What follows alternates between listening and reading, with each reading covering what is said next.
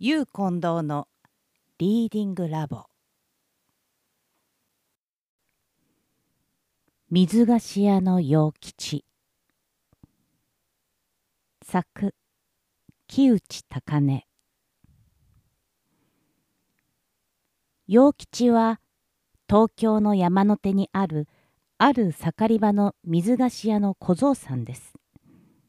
陽吉は半年ばかり前に田舎から出てきたのです。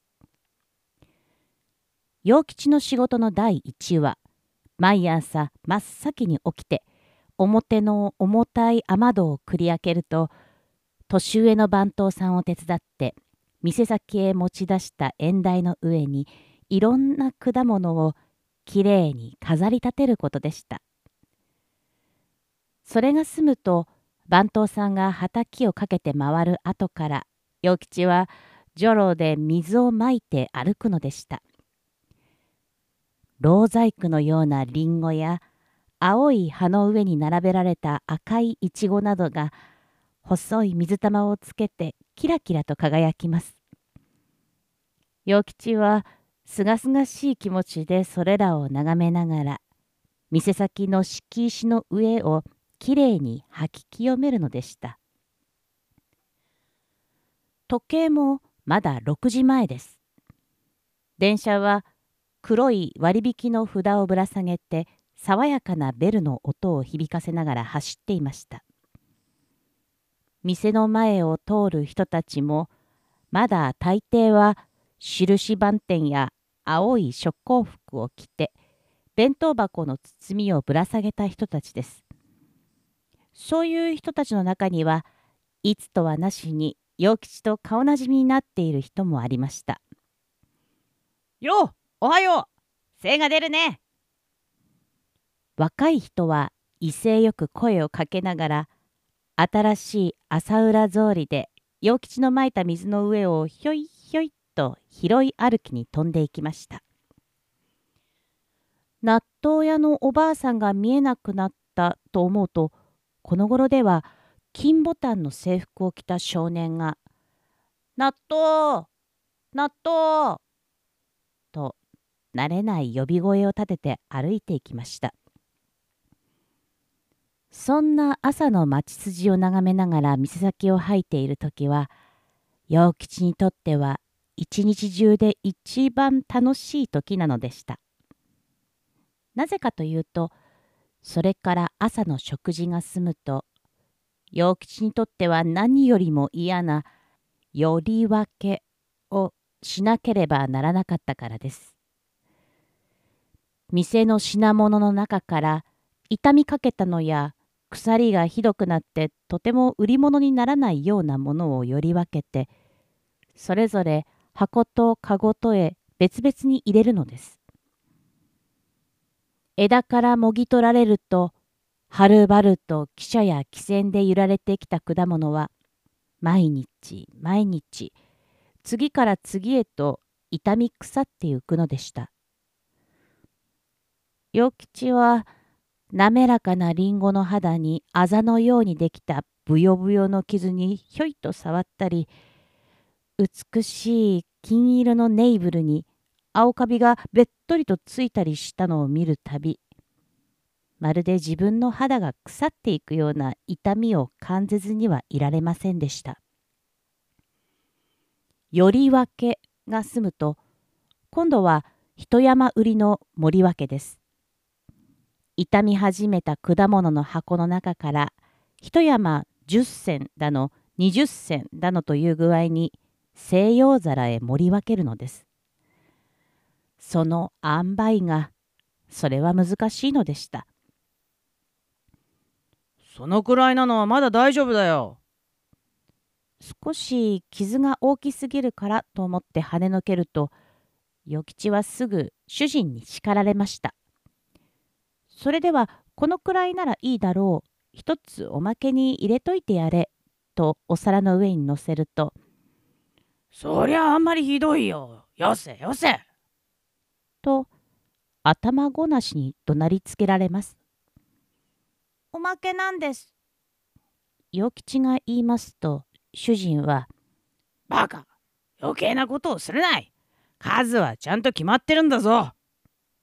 と険しい目をして睨みつけます。陽吉は全くどうしていいかわからなくなってしまいましたですから仕事がちっともはかどりません。そうすると主人は「田舎っぺはグズでしょうがねえな」と決めつけます。与吉はそう言われるとただ文字文字と赤くなるばかりでした。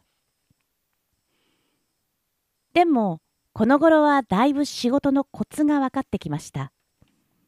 与吉はせっせと手を動かしながらいろんなことを考えるようになりました。せっかく方々の国から送られてくるこれらのおいしい熟した果物が店に飾られたまま毎日毎日こうもたくさん腐ってゆくのはどうしたことだろう。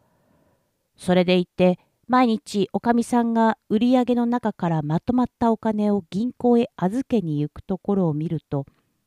お店は損をしているはずはない。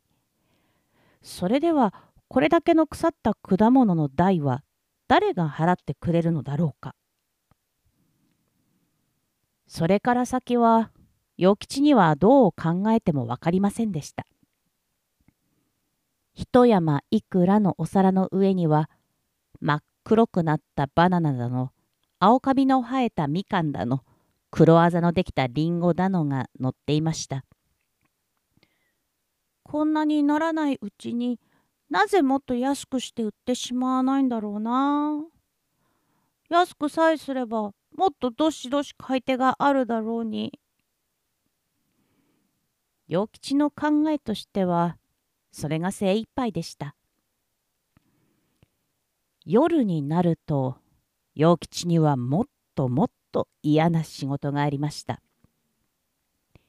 陽吉は毎晩売れ残って腐った果物を大きなかごに入れて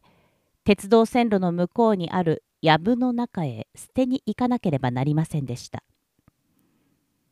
ゴミ箱がすぐいっぱいになるのを嫌がるおかみさんはその藪を見つけると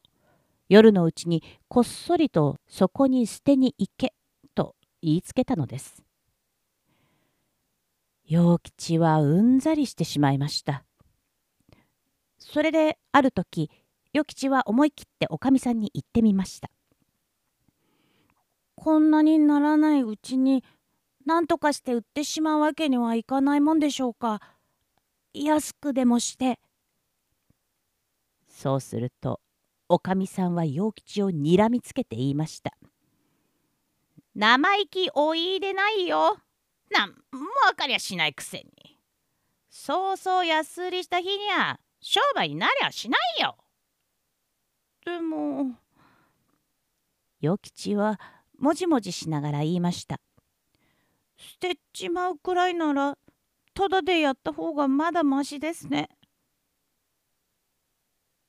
陽吉はそれを言ったおかげで晩の食事には何にももらうことができませんでした。陽吉はお湯にも行かずにすき腹を抱えてこちこちの布団の中に潜り込まねばなりませんでした。陽吉はその晩久しぶりに田舎の家のことを夢に見ました。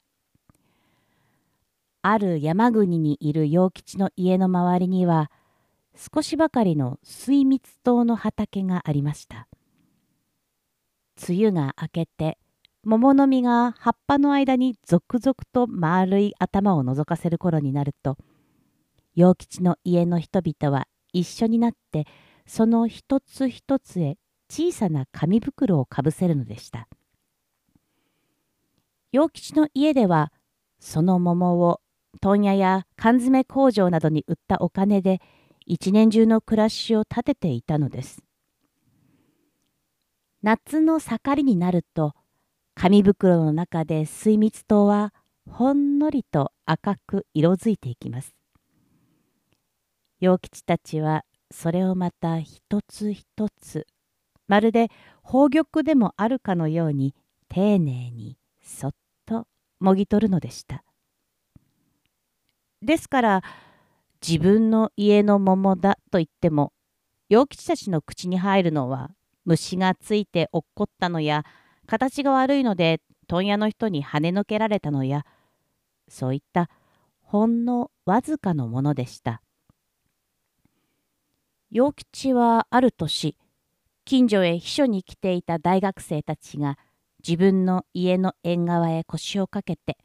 一粒寄りの水蜜糖をむしゃむしゃとまるで馬が道端の草をでも食べるように食べ散らすのを見た時の羨ましい驚きをいつまでも忘れることができませんでした。あんなに大事にして育て上げた水蜜糖もこうした東京の店へ来ればまるで半分は箱積みのままに腐ってゆくのだ。陽吉は悔しさに思わず太ったおかみさんの体を向こうへ突き飛ばした夢を見て目を覚ましました。と思うと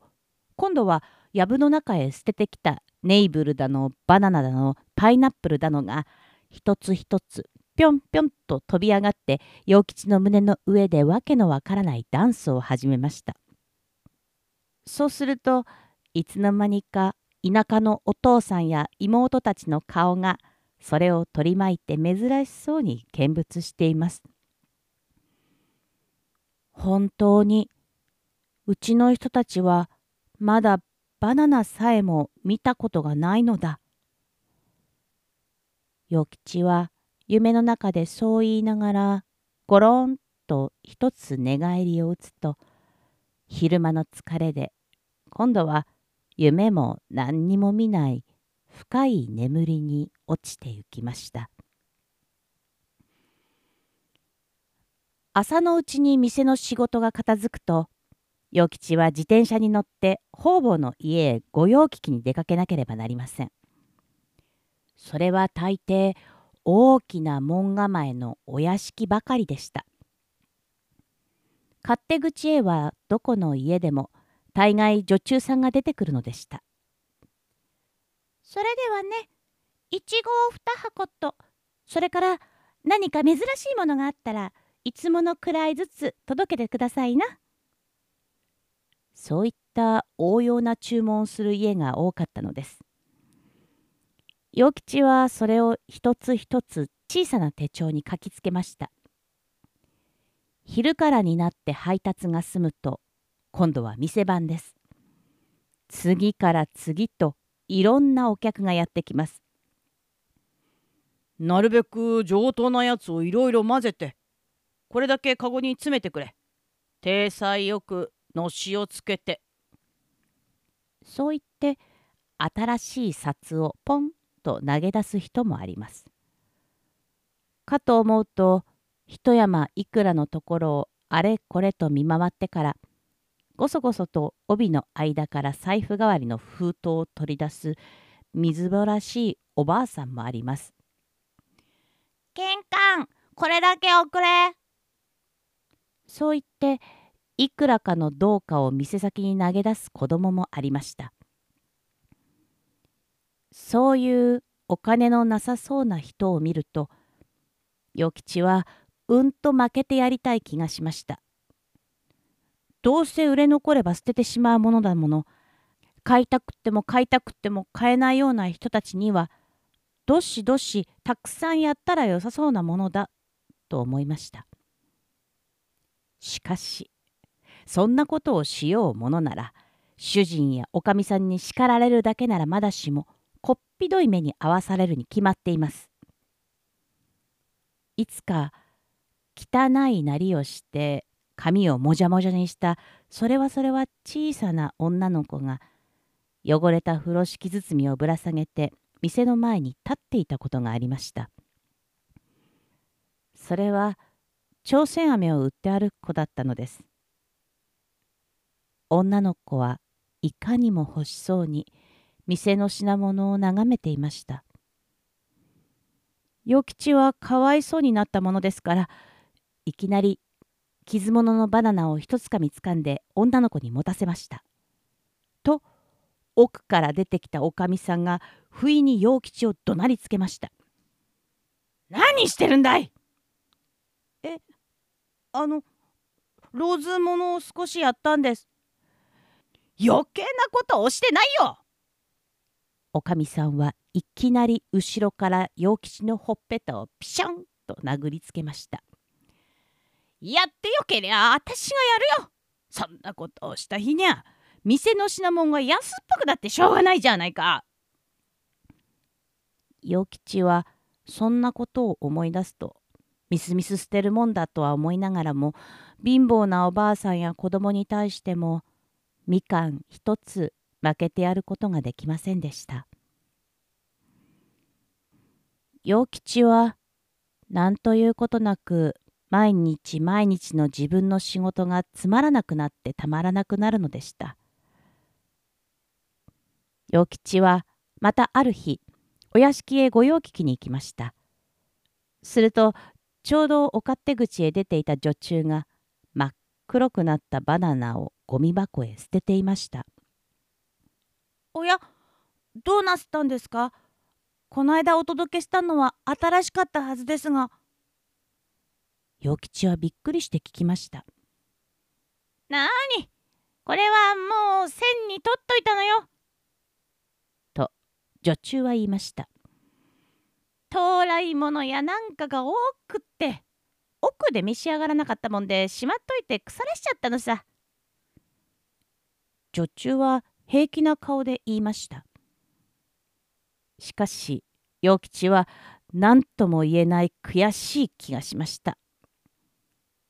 もったいない話ですね。そんなにならないうちに誰か召し上がる方はないんですか？あーお許しが出ないと私たちもいただきやしないからね。それに。と女中は妙な顔をして笑いながら言いました。そんなに心配しなくったっていいわよ。こっちで勝手に腐らしたんだから。またいくらでも取ってあげるわよ。お金さえ払えやお前さんの商売に損はないじゃないの。それはそうですけど。与吉はなんとなくムカムカすると一緒に悲しい気持ちになりました。店で腐らせるばかりでなくこうしてお屋敷の台所へ来てもまだ食べる人もなく腐らせる。大勢の人々の手をかけてやっとのことでここまで運ばれてきた遠い品物が誰にも食べてもらえずに腐ってゆく。ただゴミ箱へ捨てられるためばかり運ばれてくるとしてそれでいいものだろうか。しかし一方には腐りかけた一山いくらのものでさえも十分には食べられない人々が大勢いるのに。ああ今夜もまたあの藪へ腐り物を捨てに行かなければならないのか。そう思うと与吉は何とも言えない嫌な気分になりました。商売というものがどうしてもこういうところを見越してしなければならないものだったならなんという嫌なことだろう。しかし陽吉は水菓子屋の店を飛び出すわけにはいきませんでした。陽吉が徴兵検査まで勤め上げるという約束で陽吉の父は水菓子屋の主人から何百円かのお金を借りたのです。いくら考えても陽吉には商売のためには食べられるものを腐らせていいという理屈は分かりませんでした。大きくなったらわかるだろう。陽吉はそう言って自分を慰めるより他はありませんでした。それに年季が明けたら自分で一つ店を出すんだ。そうすれば決して品物をむざむざと腐らせるようなことはしやしない。腐りそうだったらただでも人に食べてもらう。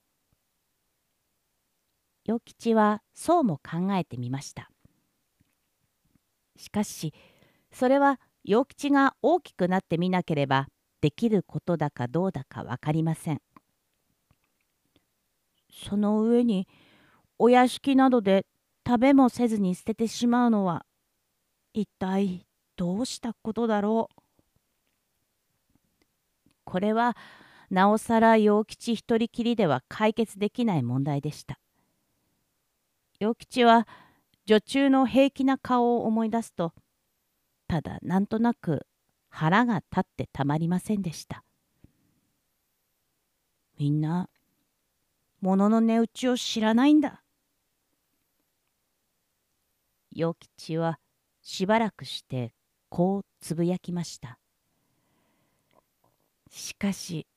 それだけでは陽吉の胸の中に仕えている重苦しい塊は